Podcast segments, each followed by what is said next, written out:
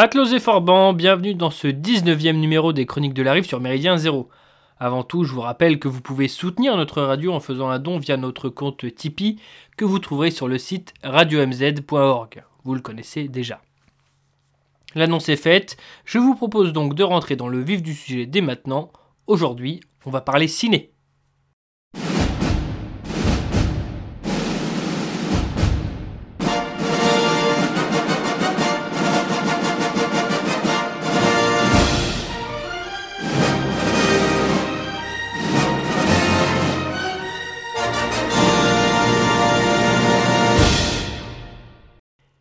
Il y a bien longtemps, dans une galaxie lointaine, très lointaine, vous étiez jeune et célibataire.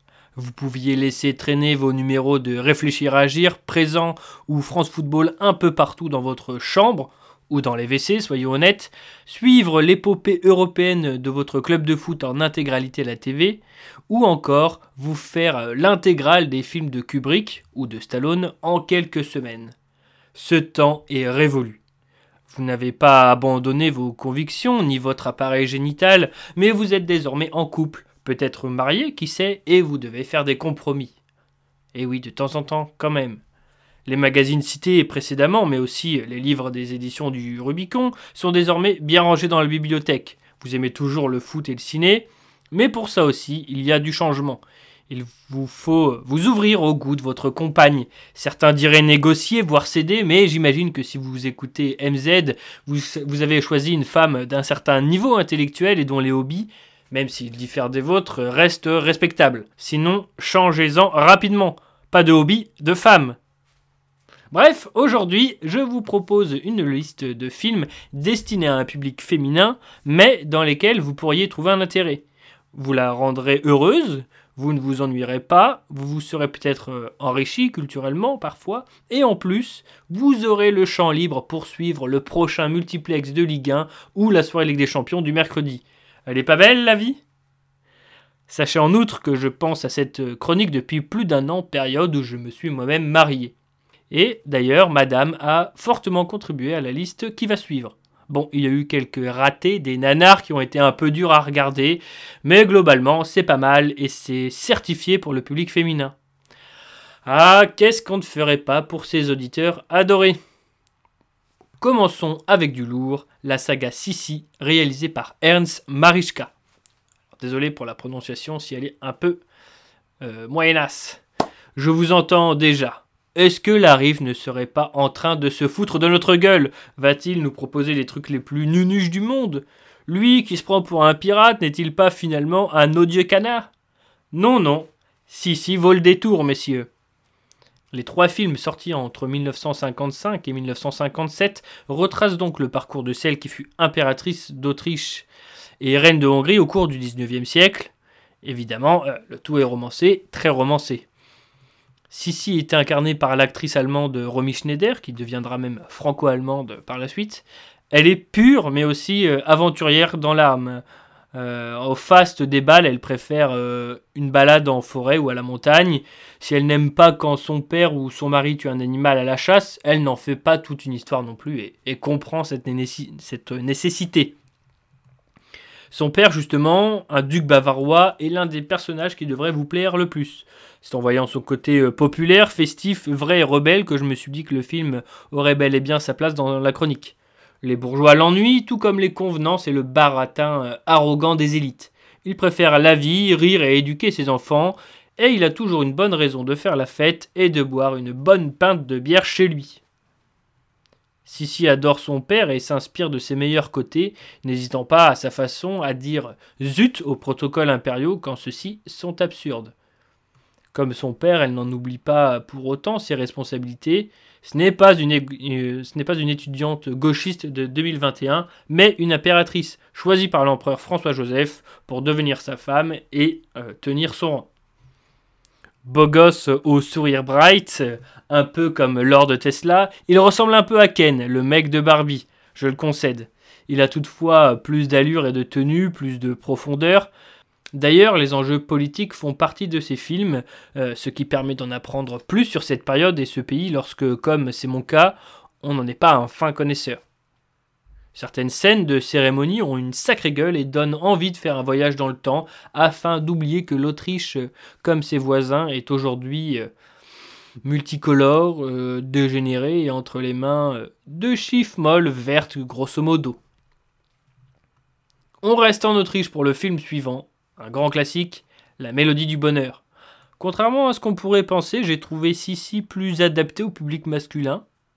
Euh, ou en tout cas au public du MZ, puisqu'il n'y a pas euh, vraiment de personnages qu'on pourrait qualifier de pirates, de rebelles ou d'anarchistes dans le bon sens du terme, euh, dans la mélodie du bonheur, mais l'esthétique et la qualité des personnages est là aussi à saluer.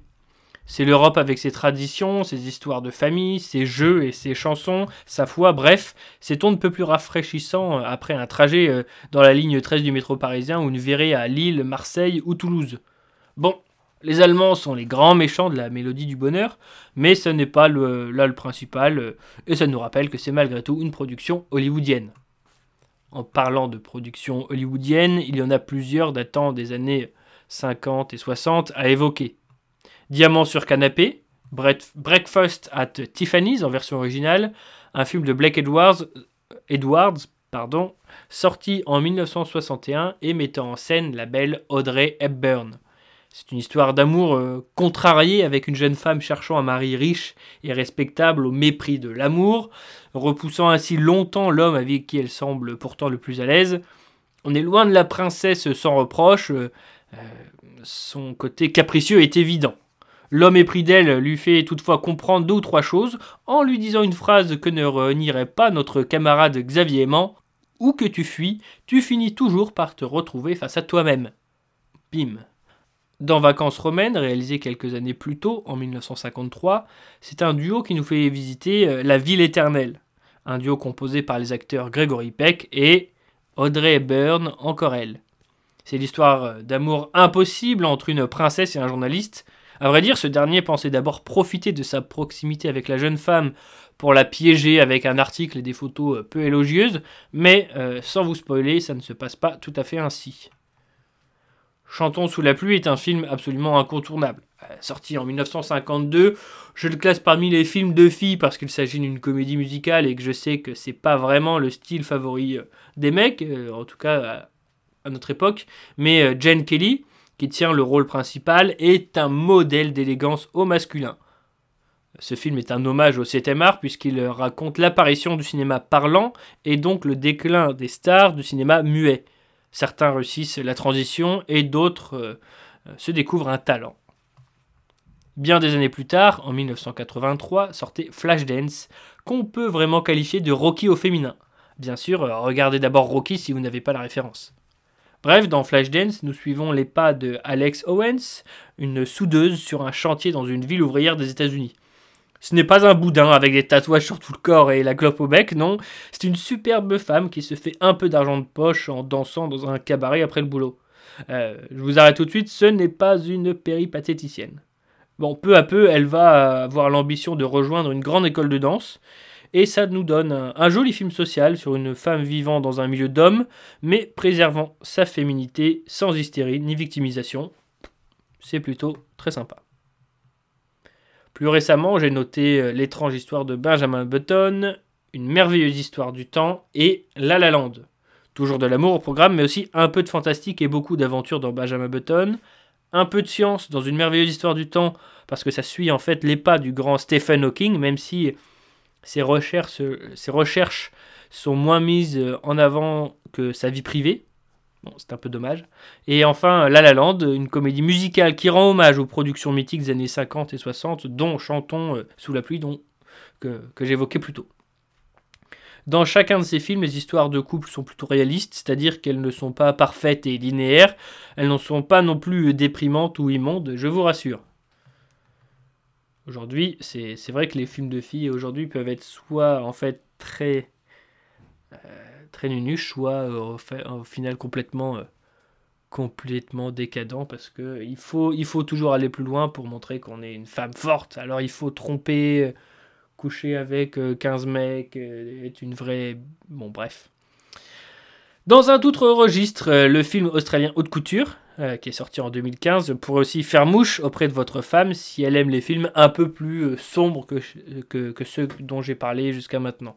Euh, au casting de haute couture, on retrouve Kate Winslet, la vedette de Titanic, que vous avez peut-être vu aussi, et Liam Hemsworth, qui joue Thor dans les films Marvel. Bon, on, on parlera peut-être une autre fois de, de ce personnage de Thor qui est... Bon, bref. Si vous êtes païen, ça va vous ça va pas vous plaire. Bon, en tout cas, Kate, Kate Winslet euh, joue une couturière euh, qui retourne dans son trou paumé au fin fond de l'Australie après 20 ans d'absence. Euh, elle est devenue une couturière de haut niveau, mais n'est qu'une paria dans son village. En fait, la, la couture va l'aider à recréer quelques liens, mais seulement pendant un temps. D'ailleurs, c'est presque un aspect secondaire dans le film, puisque les histoires du passé et les querelles qui en découlent prennent le pas sur le reste. C'est parfois particulièrement noir, cruel et mesquin, mais l'héroïne est courageuse euh, et attachante, ce qui donne envie de voir le dénouement du film. Encore une fois, euh, c'est pas pour la soirée euh, douce et romantique que, que, vous devez regarder ça. Hein. C'est un peu plus dur.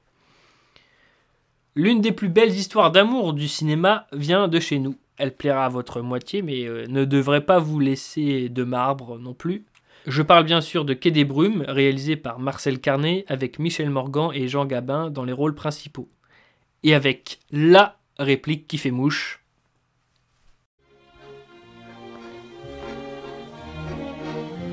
T'as de beaux yeux, tu sais. Embrassez-moi.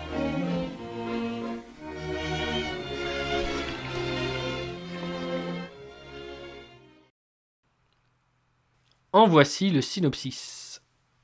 Jean, un déserteur de l'armée coloniale, arrive au Havre, d'où il veut quitter la France. Dans le bistrot de Panama, il fait la connaissance de Nelly, jeune fille mélancolique, terrorisée par son tuteur Zabel, qu'elle soupçonne d'avoir assassiné Maurice, son amant.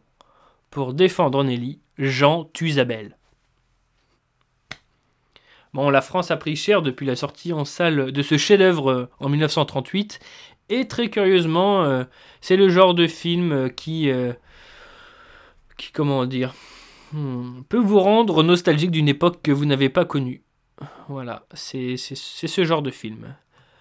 Dans les années 60, c'est la Russie qui produisait un poids lourd de cette liste de films, entre guillemets, pour filles, pouvant plaire à leur bonhomme, Guerre et paix de Sergei Bondarchuk. Alors là, je dis ça, je ne sais pas comment on prononce ça d'une meilleure façon film qui reste aussi comme le long métrage le plus cher financé par l'URSS. Alors attention, cela va prendre du temps puisqu'il s'agit d'un film coupé en 4 parties pour un total d'environ 7 heures de film et même 8 heures dans sa version longue. À la tonalité euh, psychédélique, il suit l'aristocratie russe du début du 19e siècle et donc le conflit avec la France et son empereur Napoléon. Cette adaptation du célèbre roman de Léon Tolstoï a conquis le monde entier, obtenant même l'Oscar du meilleur film étranger en 1969. Si, comme moi, vous êtes plutôt habitué au cinéma américain qu'au cinéma russe, il vous faudra sans doute un peu de temps pour apprécier cette production. J'aimerais finir par deux films hors catégorie. Pour commencer, Phénomène avec John Travolta. Mais celui-là, en fait, je ne sais pas s'il s'agit d'un film destiné aux femmes et pouvant plaire aux hommes, ou bien l'inverse. C'est calme, doux et parfois romantique, mais les tourments du héros, qui acquiert des pouvoirs paranormaux après avoir vu une lumière dans le ciel, sont très masculins. Son humour aussi d'ailleurs. En tout cas, peu importe la, catégorie dans laquelle on le met, il devrait convenir à madame et vous faire passer une bonne soirée. Et enfin, Downton Abbey, le film. Pour celui-là, je laisserai le magicien Gandalf résumer ma pensée.